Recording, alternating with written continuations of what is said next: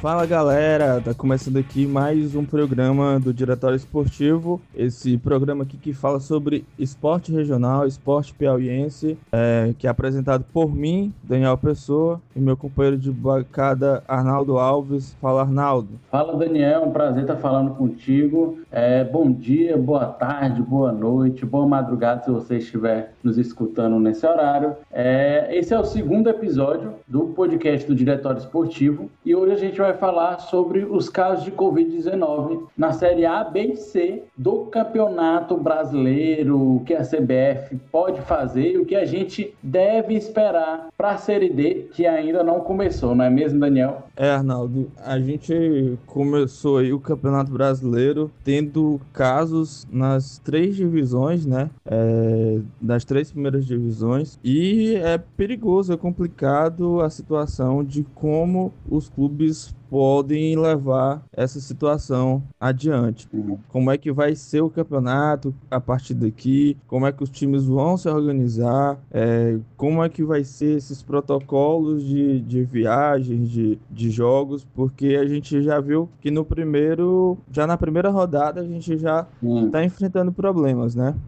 Exatamente isso, Daniel. É, só para detalhar mais um pouco, na Série A, na partida entre Goiás e São Paulo, não aconteceu essa partida, né? Porque o Goiás é, teve um total de 10 jogadores infectados é, na delegação de 26 atletas, sendo oito desses é, titulares. Uma completa confusão em que o São Paulo até entrou em campo, mas segundos antes do início da partida é, foi informado que a CBF, é, em conjunto com o STJD, é, optaram por não acontecer a partida entre Goiás e São Paulo na primeira divisão. Na segunda divisão já aconteceu o contrário, porque teve jogo, né? Falta aí claramente um posicionamento é, mais evidente da CBF, porque Guarani e CSA se enfrentaram, mesmo o CSA tendo testado é, oito jogadores de forma positiva para a doença de Covid-19, é claro, eles não atuaram, mas enfim, né? Esses jogadores estavam concentrados com os outros, é sempre um risco risco. E na Série C, na partida entre 13 da Paraíba e o Imperatriz do Maranhão, é 12 jogadores do Imperatriz, é, 12 pessoas da delegação do, do Imperatriz contraíram Covid-19, mas nesse caso não teve jogo é, na partida entre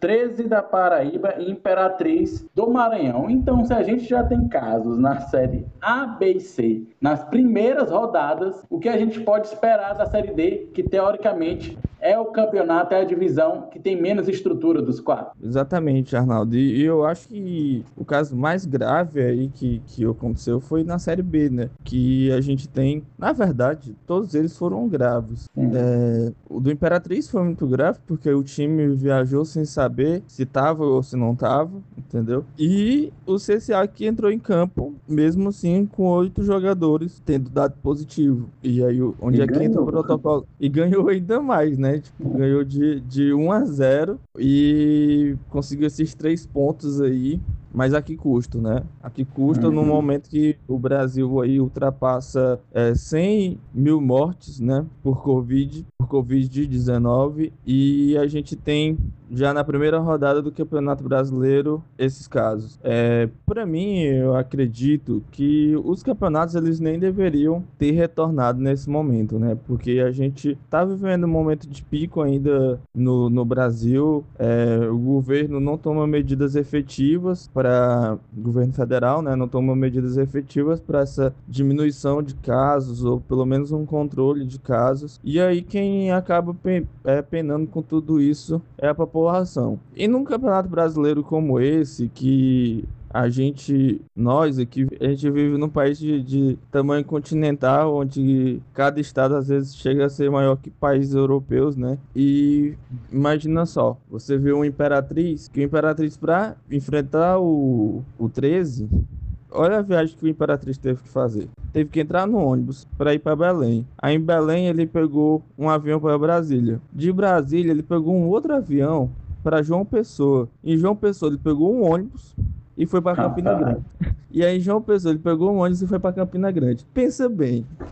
Difícil, viu? No, no, no, no, período de pandemia que a gente está vivendo, se um time desse não pega Covid já, já é, treinando, né? Uhum. Com certeza pega Covid numa viagem dessa. Porque você. O, o, o avião que ele viaja não é um avião apenas para equipe. É um avião comercial. E aí você ali tem contato no aeroporto, tem contato na rodoviária, sabe? Por mais que você siga, é, tenha precauções e, e, cada clube tenha seu, seu protocolo, é, uma viagem dessa por uma Imperatriz é muito desgastante para a equipe. E aí eles viajaram para lá, não sabiam o resultado, foram para lá, ainda não vai ter jogo, vão ter que voltar tudo isso de novo com os jogadores com Covid, entendeu? E aí coloca em risco uma série de pessoas um, que trabalham na equipe e é muito complicado. É complicado também porque a gente não sabe quem é que só está fazendo os testes, porque só quem fez teste, só quem foi, quem foi selecionado e viajou para a partida. E os outros jogadores fizeram teste, entendeu? Como é que fica aí? É, no caso do, do Goiás, muita gente estava querendo que o jogo, o Goiás pegasse WO, entendeu? Porque depois queriam que o Goiás fizesse a mesma coisa que o CSA e colocasse outros jogadores. Mas imagina só, cara, é tipo, é inadmissível que isso possa acontecer, entendeu? Que o time possa pegar WO por conta de uma coisa que às vezes é de responsabilidade maior da CBF de ter protocolos mais precisos e mais, e mais complexos para que não dê margem para esses casos estarem acontecendo, né? Sim, Daniel. É, no caso do Goiás, nem goleiro tinha até poucos instantes antes da partida, chamaram as pressas. O cara tava nos dias do, dos pais, que foi no último domingo, tava almoçando e chamaram, é, não, não tinha realizado o teste para jogar, uma completa confusão. E se você for reparar, é, segundo o repórter do Globoesporte.com, Pedro Alves, todos os clubes da Série C viajaram sem saber os resultados dos testes. Eles viajaram à mercê, como foi o próprio caso do Imperatriz, de saber se vai ou não jogar, de saber se vai ou não ter jogadores é, testando positivo ou negativo para a Covid-19 completamente às cegas. Então, que protocolo é esse de segurança é, da CBF que você expõe os jogadores dessa maneira? Olha, eu acho que é uma coisa muito a se repensar e reavaliar sobre se esse era o momento de fato de da gente voltar ao futebol, porque a gente vai voltar essas três primeiras divisões voltar agora e principalmente na série C você tem um times que tem menos recursos. Até tem um time ali ou outro que consegue ser ter um pouquinho mais de destaque nacional, mas a maioria deles são times com recursos com pouco recurso. Agora imagina só uma série D uma série D onde os clubes já não têm grana, já tem mais dificuldade, sabe? É, como é que vai se ter esse controle aí dentro de uma série D? Que auxílios a CBF vai dar para esses clubes? E como é que esse campeonato vai ficar distribuído? É, tendo um, uma equipe que, se o time pega Covid, é, vai ficar aí no mínimo 15 dias sem jogar e 15 dias sem treinar. E aí, como é que vai ser a volta desse time aos treinos? É, a gente sabe que os times de Série D praticamente não tem dinheiro e orçamento para pagar os salários. Vive ali no, no limite. Esse ano que aumentou o calendário do, do, do, do dos times e os times vão poder ter mais jogos, já ficou bem complicado essa questão do calendário, que é uma coisa benéfica, só que por um ano de pandemia que a gente está tendo, que ninguém esperava, acabou sendo prejudicial, que é de ter um calendário mais extenso, você ter que pagar salários maiores, não ter arrecadação com o público, não tem, enfim, e aí, como é que esses times vão pagar o salário desses jogadores se jogos forem adiados? Entendeu? É, é, o, o, Imperatriz já vai passar aí uns 15 dias sem jogar, já não vai jogar no Maranhense. Imperatriz que tá passando por toda uma reformulação aí dentro do, do da sua diretoria esportiva, porque agora novos investidores entraram, técnico saiu, comissão técnica tá saindo, e, e enfim, é um time que tá se reestruturando, e numa Série C que a disputa eu acho bem mais complicada, porque a diferença de pontuação do, de quem cai para quem sobe, ela, ela, é, ela é baixa, não, não é uma diferença diferença tão uhum. grande. São, são 10 times aí disputando de cada lado, que são dois blocos. E aí, como é que esses times vão fazer para se segurar, entendeu? É, enfim, é, é um ano complicado, são coisas complicadas e a gente precisa ter soluções para fazer levar esses campeonatos para frente, né? Já que decidiram voltar. Daniel, é, do jeito que tá, é capaz é, desses campeonatos acabarem lá no final de 2020,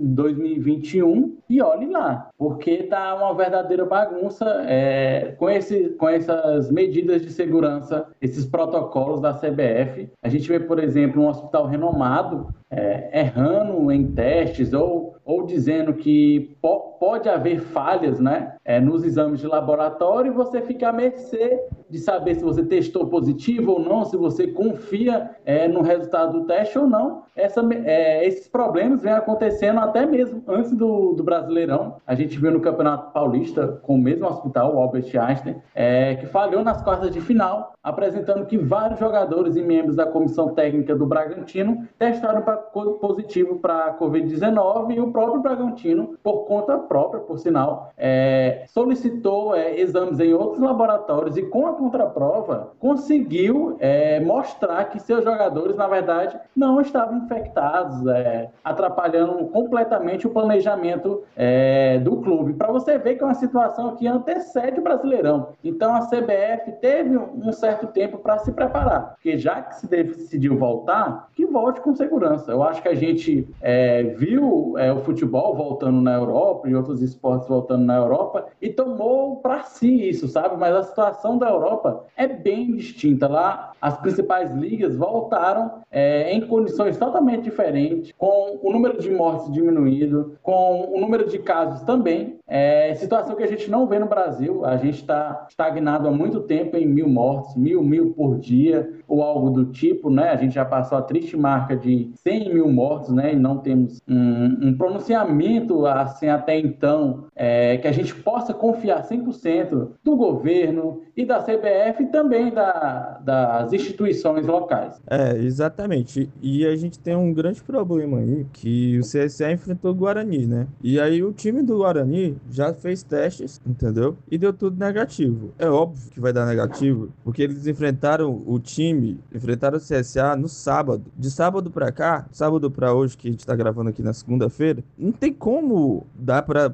essa equipe poder ter algum reagente lá que, enfim, que a gente sabe que para ter uma segurança maior para você fazer um teste, eu fiz o teste hoje, é, você precisa ter pelo menos aí seis dias que já tá sentindo os sintomas, entendeu? E aí o time do Guarani vai jogar contra o Cruzeiro agora terça-feira e nada se foi dito, não se falou nada até agora. É, e aí a equipe vai jogar. Se esses jogadores estiverem infectados, e, mas estiverem é, assintomáticos, enfim, ainda não, não, não estarem apresentando os sintomas ou, ou não ainda tiveram amostragens é, nos exames, pode ser que o Cruzeiro já tenha pessoas infectadas também, entendeu? Eu não sou infectologista, mas pelo que eu entendi, que pelo que eu entendi, lendo, pelo que eu entendi, lendo, e, e quando eu fui hoje fazer o teste, que foi horrível, enfiaram um cotonete no meu nariz, enfim. Deu negativo, vamos, vamos, vamos, vamos falar isso pro nosso público. Deu, deu, negativo, só foi amidalite, só era amidalite. Estou tomando aqui é, azitromicina,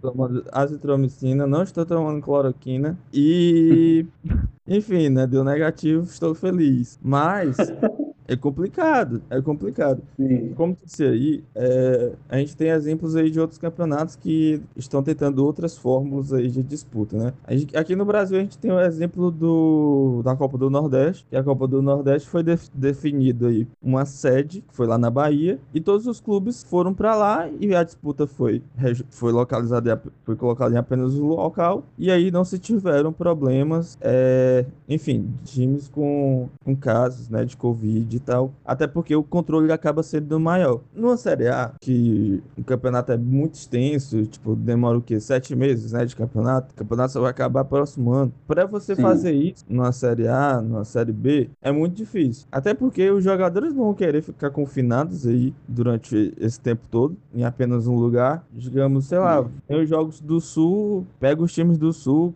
coloca no Rio Grande do Sul, no Paraná, e disputam lá, entendeu? São Paulo, Rio de Janeiro Janeiro jogam ali, enfim, vai dividindo ali por centros até conseguir chegar a um determinado ponto que, enfim, pudesse disputar. Mas eu acho complicado se resolver isso agora nesse momento. Na Série B também eu acho bem difícil. Agora, já na Série C, vindo aqui pra gente, já na Série C e na Série D, eu acho mais fácil. Porque a Série C já é regionalizada e a Série D também, né? Principalmente a Série D. A Série C já é regionalizada porque você tem os times do Norte e Nordeste. Às vezes, nesse, do time do Norte Nordeste, cai algum time do Centro, é, do Centro-Oeste. No caso aqui tem o Vila Nova. E aí, já no grupo B, são os times ali do, do Sul, né? Mais ali do, do Centro-Sul do, do país. E dá para dividir, criar uma sede, entendeu? Cria turnos de disputa e esses times voltam, treinam nas suas regiões, voltam para lá de novo e disputam. Eu acho que, que daria para disputar tem, criando sedes, sedes de, de, de,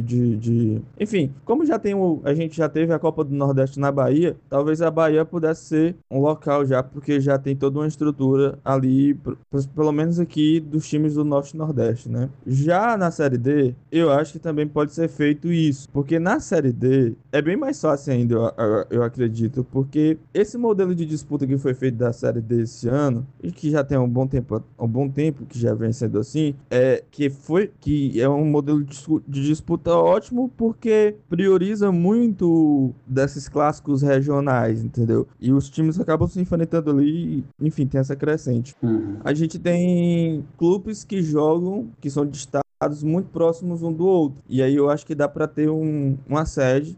Alguns, alguns grupos têm alguma coisinha ou outra que pode de um clube que é de longe. Por exemplo, no, no grupo do, do Altos e do Piauí, ou do Alto e do River, tem a Luverdense, que é a Luverdense lá do Mato Grosso, né? E ficaria difícil para eles terem que vir para cá, mas é o jeito porque a maioria dos outros times é aqui do norte, entendeu? É, é do norte e do nordeste. Tem o, o São Raimundo, o Altos, o Juventude e o Santos do Amapá e o Motoclube. E aí ficaria mais fácil. Enfim, na Série D daria para criar essa disputa aí, criando sedes, entendeu? E aí faz a, a disputa ali rapidinho e, enfim, daria para ter esse controle aí se a CBF quiser gastar e quiser correr menos riscos. E aí a gente sabe que com a Série D a CBF não há muito tempo não olha assim de uma forma muito boa para essa série. Tem melhorado com o tempo, mas a gente ainda tem esses problemas aí. É de comum acordo entre a gente aqui também, boa parte do nosso público, que já que a CBF decidiu voltar com as competições, né? Série A, Série B, Série C e daqui a pouco também a Série D, que ela forneça totais condições totais não, porque por mais protocolos de segurança que você tenha, o risco vai continuar, né? O risco vai continuar.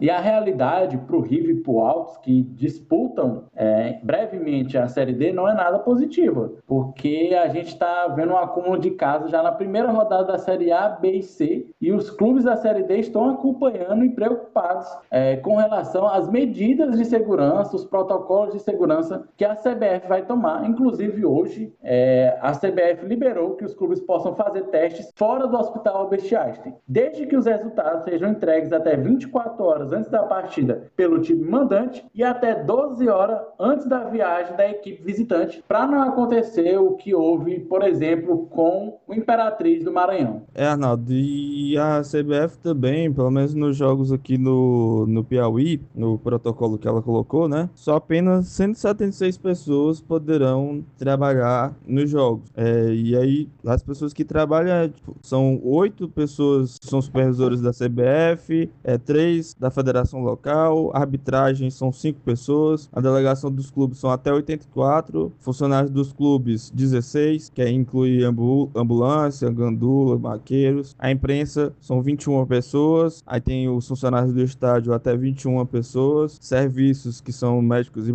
brigadistas até 10 pessoas e a força pública que são bombeiros e policiais são 8 pessoas. E aí nessa primeira nessa, nessa fase aí que, que, os, que os clubes daqui vão disputar, né? É, a CBF estipulou esse número de, de pessoas a trabalharem aqui. Mas é como eu te falei, né? A gente tem que seguir, tentar seguir exemplos de outros países aí que estão tentando criar essas bolhas de, de, de, de, disputa. A Champions League vai ser dessa forma, vai ser em Portugal. Uhum. A NBA também está sendo, vai ser assim. E, enfim, são mecanismos que você tem um pouquinho mais de controle, porque a gente sabe aí que jogador, às vezes, o jogador também tem que fazer sua parte, né? Porque às vezes o jogador, é, sei lá, cumpre ali todos os protocolos dentro do clube, mas aí o cara vai e sai para casa de um amigo, vai beber com um colega. Não basta só seguir os protocolos dentro do, do clube, é, dentro dos jogos, quando você tem jogador aí que pode estar indo pra festa, como teve o caso do goleiro aí do Goiás, que, enfim, tava, o cara tava comemorando o dia dos pais, né, com o pai dele, e foi chamado para ir pro jogo de última hora, enfim, né, poderia colocar pessoas em risco ali, caso ele tivesse pego Covid. E aí a gente sabe que é muito complicado aí essa coisa de controle de, de jogadores, porque você pensa bem, você vê uma disputa de uma Série A, são 20 clubes, né? Cada clube aí deve, sei lá, uma média de 30, 40 atletas. Você tem aí 600, 700 atletas jogando, entendeu? Se enfrentando, se relacionando. Fora comissão técnica, fora é, arbitragem, fora todo o aparato que se tem dentro de uma disputa de futebol. E aí, se um deixar de fazer sua parte, todo, todo mundo vai sofrer com isso.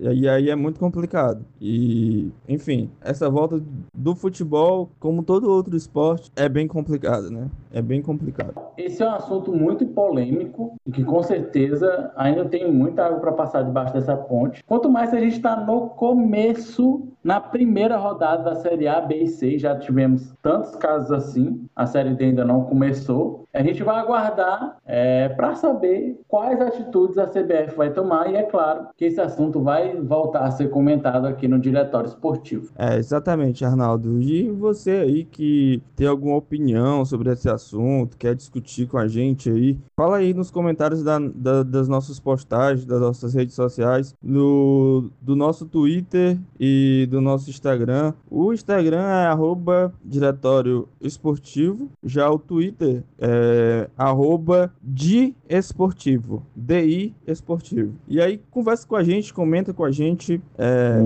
fale aí o que, que você acha, o que você pensa sobre essa retomada do futebol, sobre esses casos que estão havendo aí de Covid, sobre o retorno do, do, do futebol piauiense aí. É, comenta com a gente, a gente tá te esperando. Quiser pautar também, a gente tá.